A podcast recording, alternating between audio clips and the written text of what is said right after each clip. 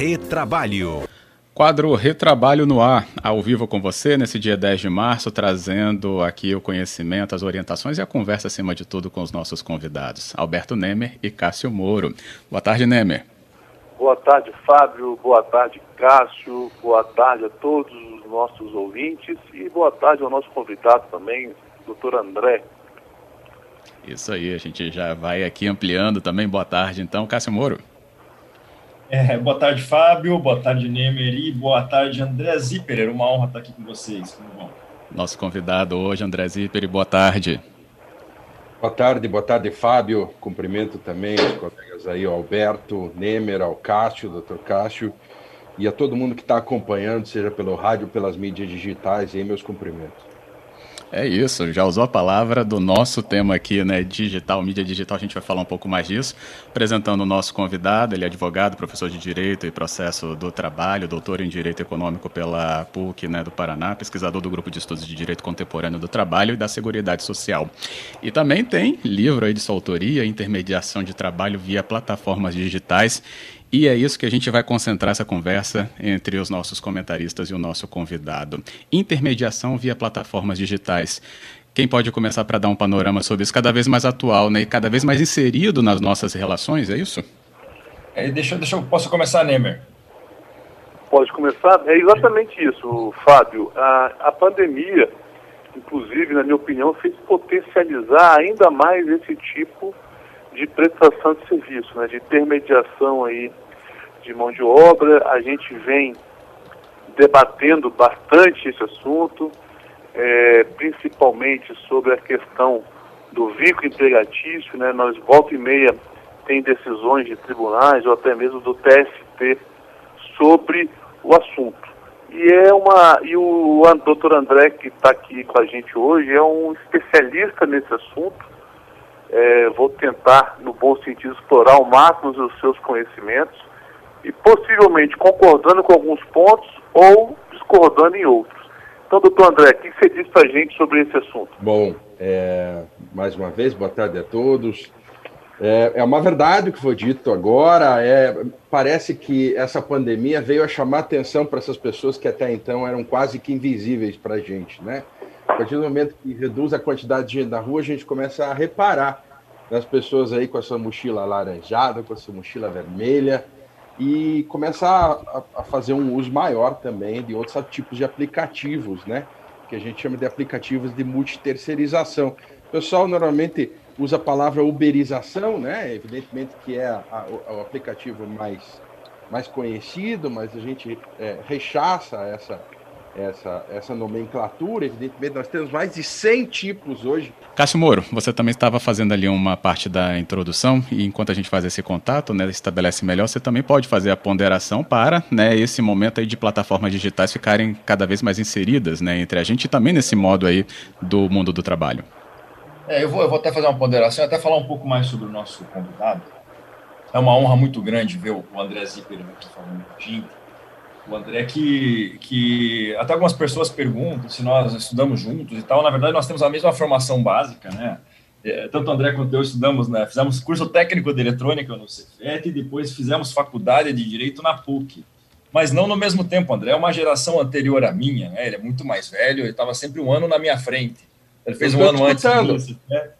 É, eu sei que você está escutando. Ele tá fez um ano antes de mim a faculdade de Direito e só fui conhecer o André mesmo, já sempre via ele passando na faculdade, na, na época que eu advogava em Curitiba. É, eu só via ele ali de longe, mas não tinha um conhecimento muito grande.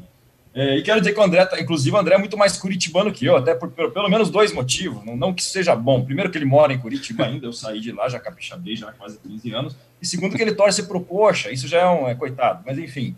É, então, é uma grande pessoa, e mais do que isso, agora vamos elogiar um pouquinho, né? É, eu conheci mesmo o André profissionalmente quando um colega nosso é, em comum, o Juliano Girardello, me apresentou esse livro, A Intermediação de Trabalho via Plataformas Digitais.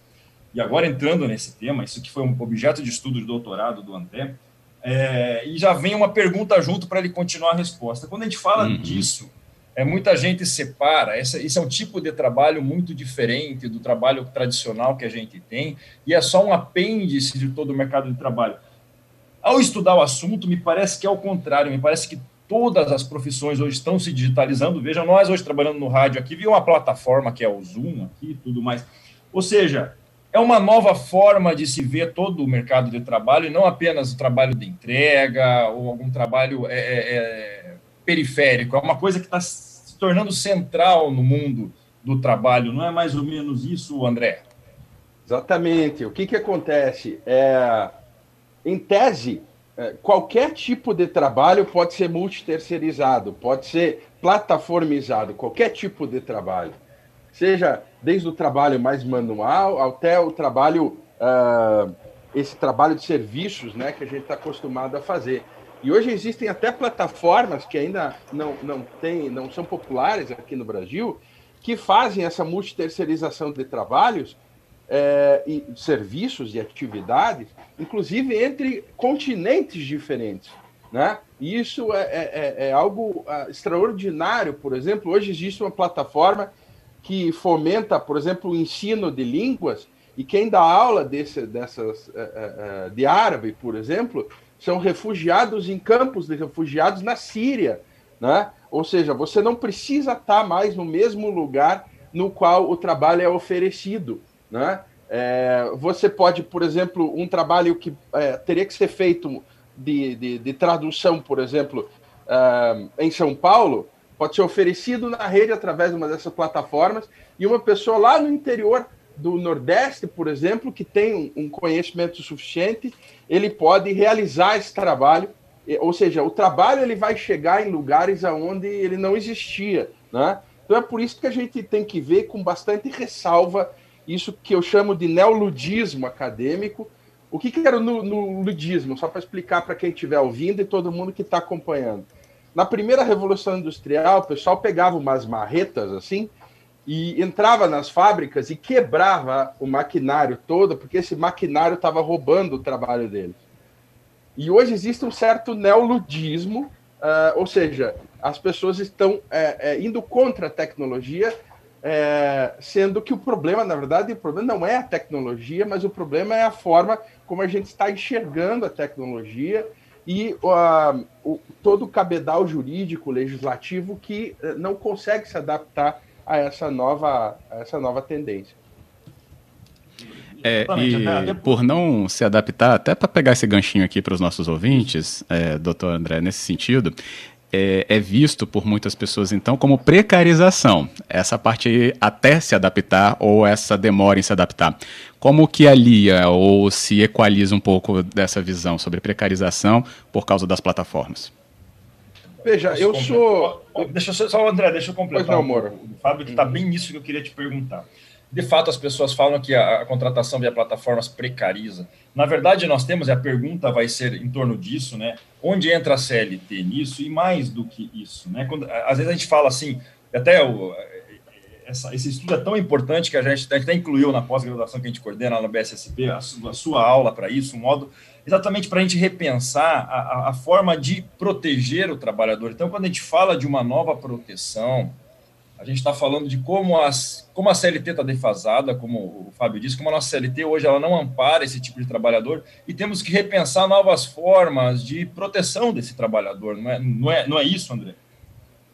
Exatamente. É, Para a gente ser bastante rápido aqui, poder cumprir a, a, o recado que a gente quer passar, é, o que, que acontece? Hoje a CLT, 80% da CLT, isso é um estudo que foi feito, que está lá, inclusive é, fundamentou a obra aí que, que eu lancei, é, 80% da CLT não se aplica a essa nova, esse novo. Então, é como a gente querer encaixar aquele brinquedo redondo no buraco quadrado. Ele não vai conseguir, uhum. né?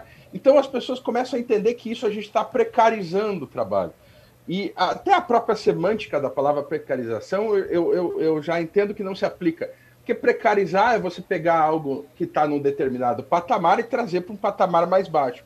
A partir do momento que nós não tínhamos o patamar anterior, porque esse tipo de relação de trabalho não existia, não é que se falar em precarização. O que há é uma completa ausência do poder público em pensar essa nova relação e trazer uma legislação que, que possa trazer essas pessoas para baixo é, da, da proteção de, de uma lei trabalhista. Para vocês terem uma ideia, 70% de toda a população economicamente ativa, Fábio, hoje no Brasil, está fora do, do, do guarda-chuva protetivo da CLT. 70%. Ou seja, o trabalho assalariado hoje protege somente 30% da, da, da, da, população economicamente ativa ou 15% da totalidade da, da, da dos trabalhadores, das uhum. pessoas no Brasil. Né?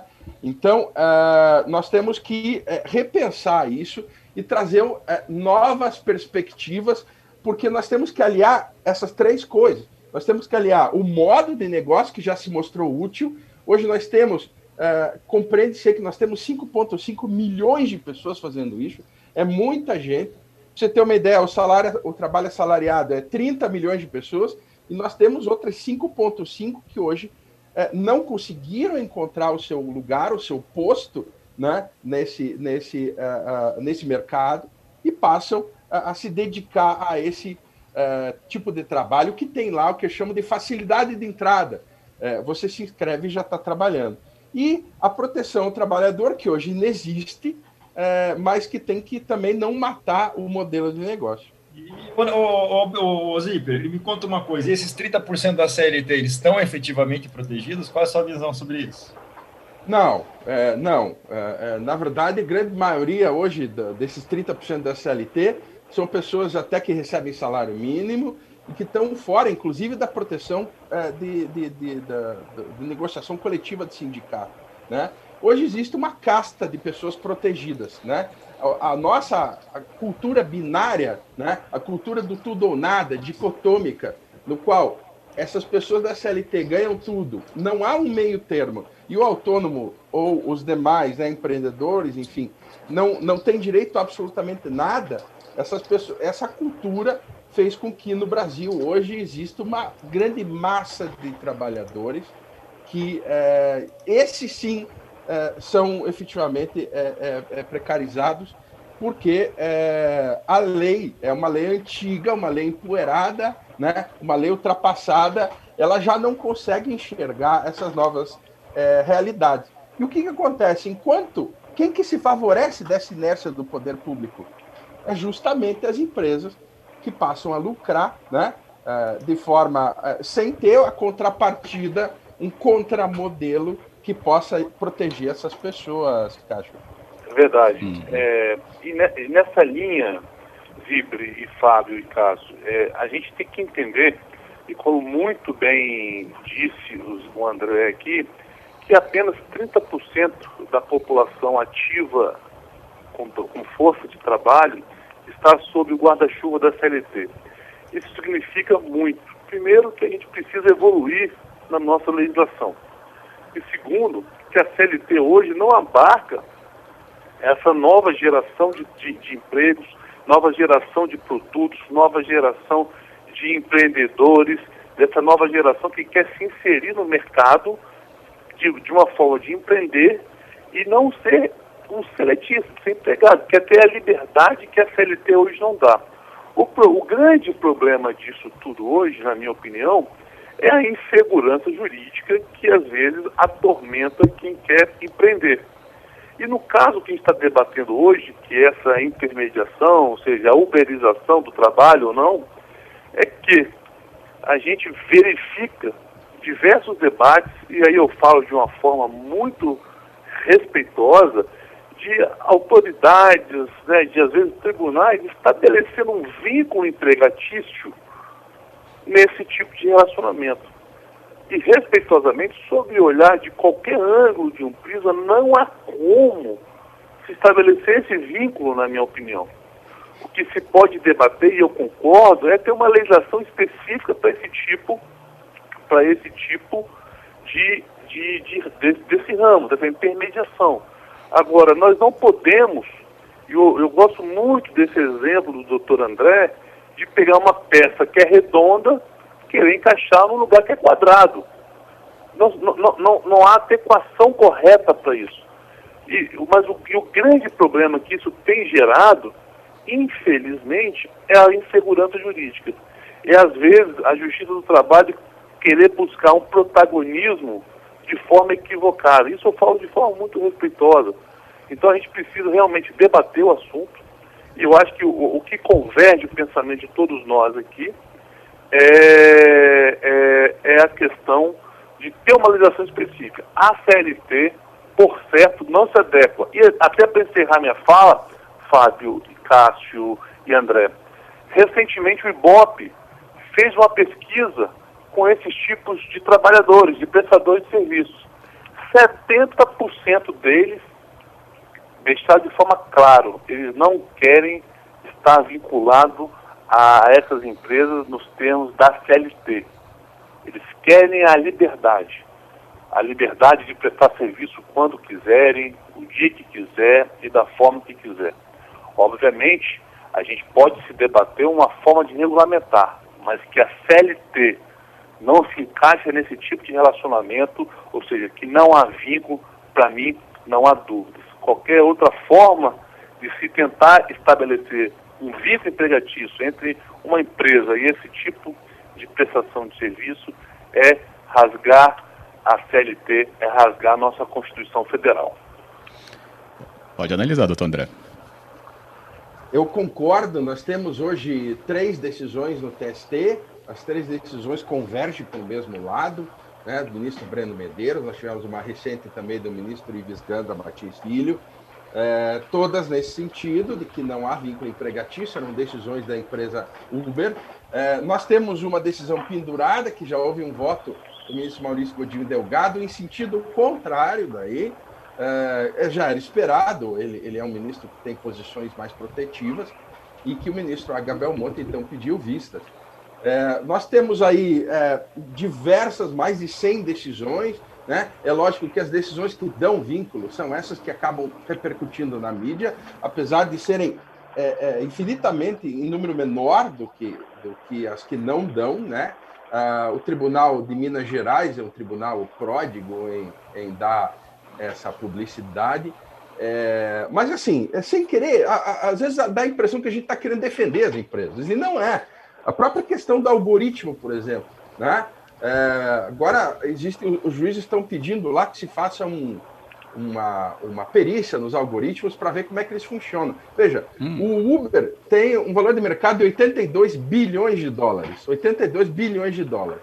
Desses 82 bilhões de dólares, metade é o, é o valor do algoritmo deles, que faz com que funcione com aquela rapidez de encontrar pessoas que já sinceramente que dessa forma, o que há de se encontrar, eh, Fábio, Alberto e, e meu querido amigo Cátio, é uma forma de que é, isso, ah, pela lei, né, seja é, siga determinadas convenções legais é, para que, inclusive, os sindicatos possam encontrar contramodelos válidos, como diria o Domênico De Masi, para conseguir valer a sua, a, sua, a sua convenção coletiva. Por exemplo, o algoritmo não pode se cadastrar a pessoa que tem uma nota menor e tal. É, e isso são coisas técnicas, evidentemente que a CLT, que é lá do início do século XX, não conseguia enxergar isso. E o que acontece? O juiz, quando ele determina isso, ele está criando ou se valendo por demais de princípios que são, assim, essas normas abertas quase que é, quase que, que, que, coisas de espírito, assim, né? É, eu sempre brinco, mas é, é, por isso que a gente necessita disso. A gente não quer defender a empresa, aliás, eu não tenho qualquer vínculo com empresa ou mesmo com trabalhadores, nem de nenhum tipo. Meu interesse é só acadêmico mesmo. Mas é, o grande problema é, é esse, ou seja, é, encontrar uma nova visão que seja mais moderna e que traga esses trabalhadores para dentro de uma proteção e que também não acabe com o modelo de negócio, Fábio. Uhum. É, essa questão do modelo de negócio, inclusive, muito atrelado a essa liberdade né, dessa, desse uso de plataforma para ter é, o, o, o, o, contrato né, com o seu é, trabalhador, seu prestador de serviço, se for. É isso, nosso tempo, infelizmente, vai terminando por aqui. E deixo ainda aqui a participação dos nossos ouvintes que trouxeram observações hoje, não questionamentos diretos, como a Silvia fala que nas relações de trabalho, com as mudanças para home office ou atividade de mídias sociais, como regulamentar algo em contrato onde a legislação trabalhista é antiga e obsoleta, sem previsão para alguma situação mesmo. E aí, né, corrobora com essa leitura que a gente trouxe aqui. O Fabrício também falou que o problema é que só vai ter acesso a novos trabalhos quem tem acesso à educação de qualidade. A educação, do jeito que é tratada no nosso país, só vai aumentar esse abismo no mercado, segundo aqui o nosso ouvinte também. E outro Perfeito. que não deixou seu nome, mas participou, ele fala sobre CLT, é, que ele é CLT, mas ele se sente desamparado, tanto pelo sindicato quanto pela autarquia de classe e fiscalização do trabalho, que fazem pouco por eles. E alguém me chamou aí. É, Fábio, não, só, é o André que está falando. Só para. Uhum. Ali, uma, um, um, dos nossos ouvintes ali, ele fez um, um comentário que é muito, muito importante. Que eu queria deixar aqui registrado rapidinho para encerrar. A questão da educação, tá? É, muita gente diz que as tecnologias vão substituir o trabalho humano. Só que se você for procurar isso nos números, você vai ver que as tecnologias, é, os países que mais desenvolvem novas tecnologias, são os que menos têm índice de desemprego. Ou seja, eles possuem uma qualidade de educação suficiente para fazer com que esses trabalhadores ocupem os novos espaços que vão surgindo através da tecnologia. Então, correto, uhum. parabenizo o colega que é, é, é, participou com a gente aí do, do, pelo seu comentário. Que ótimo, Fabrício, aqui com a gente. É isso, ótima leitura. E queria agradecer imensamente aqui pela participação e abrilhantando aqui o nosso comentário dessa tarde, justamente com quem nos acompanha. Muito obrigado, doutor André. Eu agradeço de novo, agradeço a CBN, agradeço todo mundo que está ouvindo no rádio, o pessoal que está ouvindo e acompanhando nas mídias digitais, o pessoal aqui de Curitiba que já me mandou o WhatsApp aqui, e, e mandar um abraço para todo mundo na calorosa vitória, dizer que eu espero que passe rápido essa pandemia, se protejam, usem máscara mesmo na praia, e muita, muita, muita vacina para todos vocês aí, que chegue rapidinho para a gente poder se reencontrar. Moro e Alberto, muito obrigado mais uma vez. Espero é isso. com vocês obrigado. pessoalmente aí numa próxima oportunidade. Obrigado, viu, Neme e Moro. Podem também né, complementar aqui os cumprimentos ao nosso convidado. Ah, obrigado, Fábio. Obrigado ao André. Obrigado, Cássio. Gostaria de cumprimentar todos os ouvintes de hoje, na, na, no nosso ouvinte que mandou uma mensagem aqui no WhatsApp, está gostando muito é, Paula Castelo, e também, só para registrar, Fábio, que esses assuntos todos, tava, tá, o doutor André também vai, vai estar aqui com a gente na, na pós aqui de, de Direito de Trabalho da FDV, onde vamos poder estar tá debatendo esse assunto com mais profundidade. Agradeço a todos e uma ótima semana. Obrigado é... também, Moro. Oh, Cássio Moro. Eu também só quero, quero agradecer muito. O André já pode tirar a gravata, eu sei que ele pôs gravata só para aparecer na rádio. É, muito obrigado. Volte sempre a todas as atividades acadêmicas. A gente sempre chama o André, sempre o conhecimento dele é grande. O livro dele vai ser um dos livros mais influentes da área na próxima década, com certeza. Quem tiver a oportunidade, a intermediação de trabalho via plataformas digitais da LTR é excelente. Muito obrigado, obrigado, Fábio, e até a semana que vem. Isso mesmo. E a gente espera que o Curitiba suba de novo, né, no ano que vem, viu, doutor é. André? A gente está de hoje. Esse, na, na verdade, na verdade, isso é o mais importante de tudo aí. Isso aí. o principal. Muito obrigado, boa tarde a todos.